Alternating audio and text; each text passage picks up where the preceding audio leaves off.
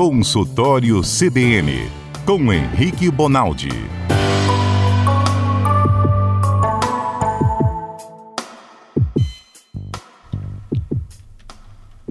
Henrique Bonaldi, é hora do médico no CBN Cotidiano. Está com dor, está com dúvida sobre alguma doença, tem alguém passando mal, com a dor que não passa? Aproveita, gente.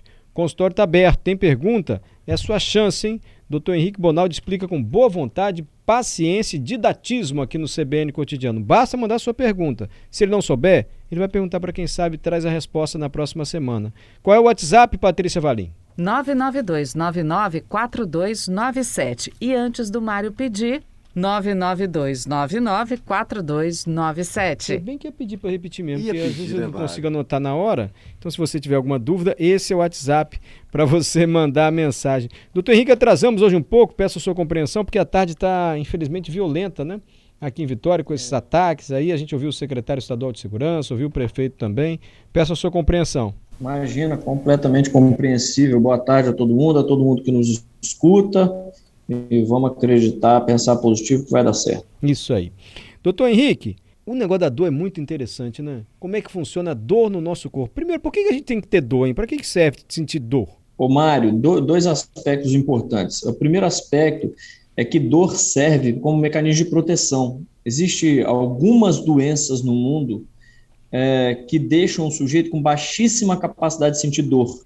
E a quantidade de lesão que esse cara tem é muitíssimo maior do que todo mundo. Então você pensa, você está cozinhando e aí você esbarra o cotovelo numa panela quente e não percebe. Seu cotovelo vai derreter e você não vai ver. Então é um mecanismo de proteção. Quanto mais dor você sente, mais protegido você está, até o hum. limite da doença, até um limite patológico que vem o segundo aspecto importante, inclusive falando sobre hoje. Existe um conceito, principalmente usado no cuidado paliativo, que chama dor total. O que, que é isso? É quando a gente ultrapassa a questão da dor fisiológica. Estou ah, sentindo dor porque eu machuquei, estou sentindo dor porque eu operei, estou sentindo dor porque eu estou gripado, estou sentindo dor no peito porque eu estou infartando. O cara começa a ter dores espirituais, psicológicas, sociais, e, e isso também incapacita, né, Mário? O grande é. problema da dor é que a dor é incapacitante. O sujeito dor nunca deve ser deixado de lado. Dor é uma urgência dentro do hospital, dentro de um pronto atendimento. Porque então, dor incapacita. Com a dor você não trabalha, você não levanta, você não faz nada. Desculpa, Mário, fala. Não, fala o senhor, você está falando bem melhor que eu. Então não tem dor normal, assim. Tem dor é algum problema. Se eu estou com dor, eu estou com algum problema. Não, não tem uma dor que eu posso conviver com. Ah, vou conviver com essa dorzinha aqui no joelho, sempre tive.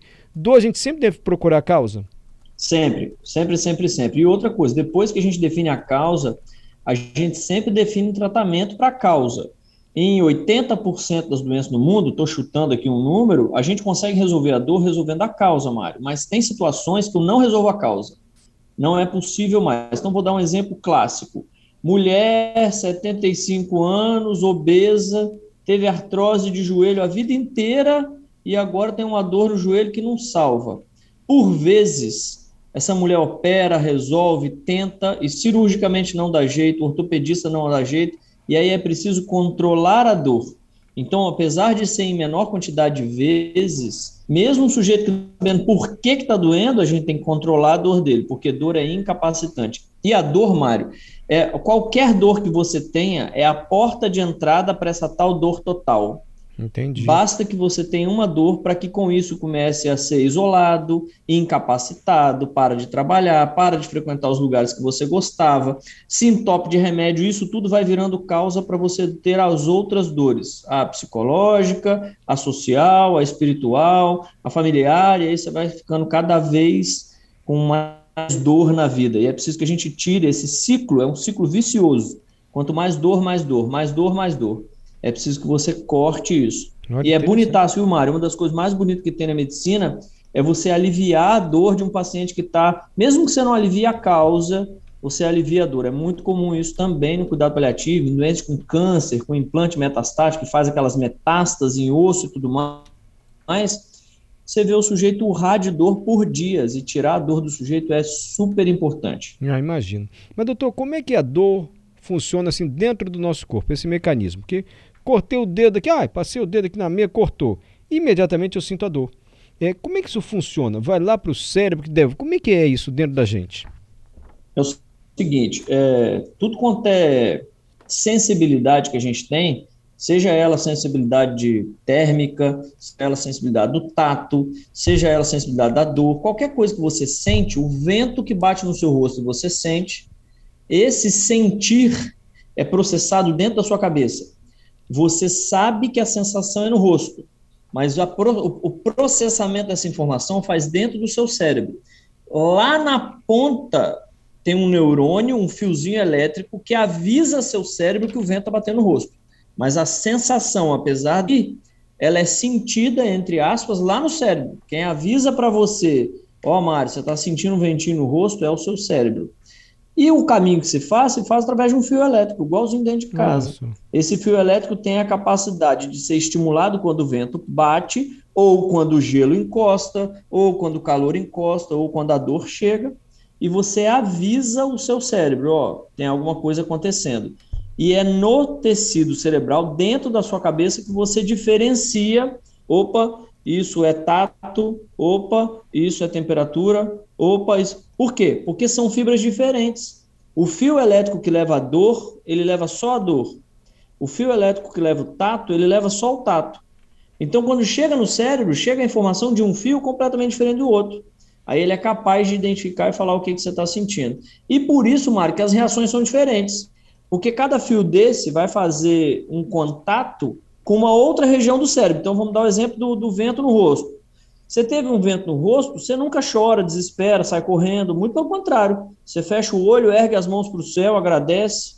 Essa sensação boa é porque a fibra que leva o vento no rosto, ela se comunica com a fibra do bem-estar.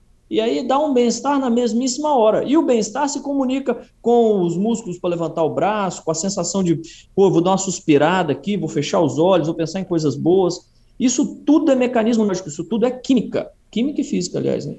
Então, o analgésico. E o contrário é verdadeiro. Quando você encosta num trem que queima, Entendi. a fibra que leva onde queima se comunica com quem diz assim: corre, tire seu membro dali, põe o braço em outro lugar arrasta, arrasta a mão em cima e grita, chora, chama ajuda. E isso vai contraindo músculos e fazendo você ficar completamente diferente, porque o estímulo foi outro. Então, tudo é interligado e tudo é meio matemático, sabe, Mário? O cara, o cara que vai estudando muito neurologia, ele vai ficando até meio cético, assim, ele vai. Hum. É, é, é, muito explicado isso. A neurociência né? Mas a gente né? que não entende muito né, acha que isso é, que é da alma, não é só da. Hum. Tem dor da alma também, mas, mas mas isso é tudo é matemática, é química isso. Mas então o analgésico, ele está com dor, ou pode ser uma dor muscular, uma dor, dor de cabeça, sei lá. Ele vai lá no neurônio que dá o comunicado da dor, ou ele vai no caminho até a dor chegar lá no meu cérebro? É o seguinte. E tem, tem remédio que vai parar na hora, não tem? Assim, opa, oi, beleza. Tem, tem, tem a gente precisa dividir esses, esses remédios para a gente entender qual é o mecanismo de ação deles. Analgésicos simples, analgésico de pirona, paracetamol, é, ibuprofeno, esses trem, para de sentir dor porque você ganha daquela fibra. Aquele fio elétrico que leva, leva seu circuito até o cérebro, ele tem uma velocidade, ele tem uma capacidade de percepção, quando você toma analgésico, o analgésico faz com que aquela fibra durma. É como se você avisasse para aquela fibra assim: para de trabalhar um pouquinho. Nos anti-inflamatórios, a ação que reduz a dor é porque eu reduzo a inflamação. A inflamação é um grandíssimo indivíduo capaz de dar dor por si só. No anti-inflamatório, eu não tenho uma ação direta na dor. O que eu faço é diminuir a inflamação, consequentemente, eu diminuo a quantidade de dor. E existem outras medicações mais fortes, como, por exemplo, morfina, derivados de opioide, fentanil, que são as, as drogas mais hospitalares, vamos pensar assim. Esse não só alivia a dor, porque avisa para o seu cérebro para de sentir, como ele aumenta a capacidade que você tem de tolerar a dor. Mário, não é incomum quem lida com paciente crônico, paciente mais grave, que sente muita dor e não tem cura, não é incomum você dar a morfina e perguntar para ele assim: melhorou a dor? E ele, com o rosto aliviado, fala para você assim: não, doutor, mas está bem melhor. O que, que esse cara está falando para você? Doutor, não resolveu 100%, mas eu estou mais capaz de segurar a dor. Eu dou conta de sentir ela mais sem ficar desconfortável por isso. Então, essa é uma medicação que, que, atua quase que em dois sentidos, não só reduzindo a capacidade do sujeito de ter dor, mas aumentando a capacidade que ele tem de suportar a dor. Por isso que ela é uma das medicações mais usadas hoje para quem tem dor crônica. Mas é, eu não entendi muito bem como é que funciona a morfina. Eu entendi que um ele manda mensagem mais Alô? rápido que o outro. Agora a morfina, para a gente parar de sentir dor, como é que ela atua assim no nosso cérebro? Doutor Henrique? Doutor Henrique. Ih, caiu a ligação. Vamos tentar retomar o contato com o doutor Henrique Bonaldi, explicando hoje para a gente. Conseguimos retomar o contato com o doutor Henrique. Desculpem, doutor, às vezes a comunicação falha mesmo. Imagina. Opa, agora tá ótimo. Não, desculpa eu. Aí o senhor estava dizendo, a morfina age em duas frentes, por isso que ela é tão eficiente assim para combater é, a dor. Isso, Mário. Primeiro que a força dela para fazer o mesmo mecanismo que o, que o analgésico simples faz, ela é maior. Então eu alivio, eu apago todo o circuito estimulante de dor, eu apago ele com mais força.